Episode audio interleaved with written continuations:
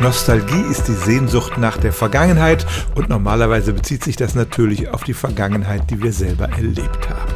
Wir denken an unsere Jugendzeit zurück und die finden wir natürlich schon deshalb so toll, weil wir damals alle fitter, schlanker und schöner waren. Und unser Gedächtnis hat die Eigenheit, dass es gerne die Vergangenheit verklärt, also die negativen Sachen vergisst und die positiven behält. Deshalb reden so viele von der guten alten Zeit, die sie früher erlebt haben. Aber es gibt auch die Sehnsucht nach einer Zeit vor unserer Geburt und da ist es natürlich noch fraglicher, ob das irgendwas mit der Realität zu tun hat. Man macht sich da eine romantisierte Vorstellung von der Welt, in der unsere Vorfahren gelebt haben und es gibt sogar einen Fachbegriff dafür, Anemoia wird das genannt.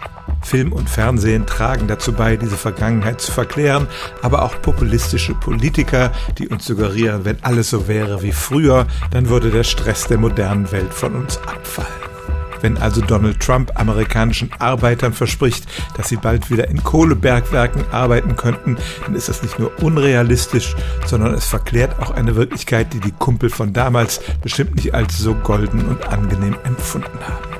Also Nostalgie bezieht sich meistens auf die Vergangenheit, die wir selber erlebt haben, aber es kann auch die Sehnsucht nach einer guten alten Zeit vor unserer Geburt sein, die so wahrscheinlich nie existiert hat. Stellen auch Sie Ihre alltäglichste Frage unter stimmt's@radio1.de.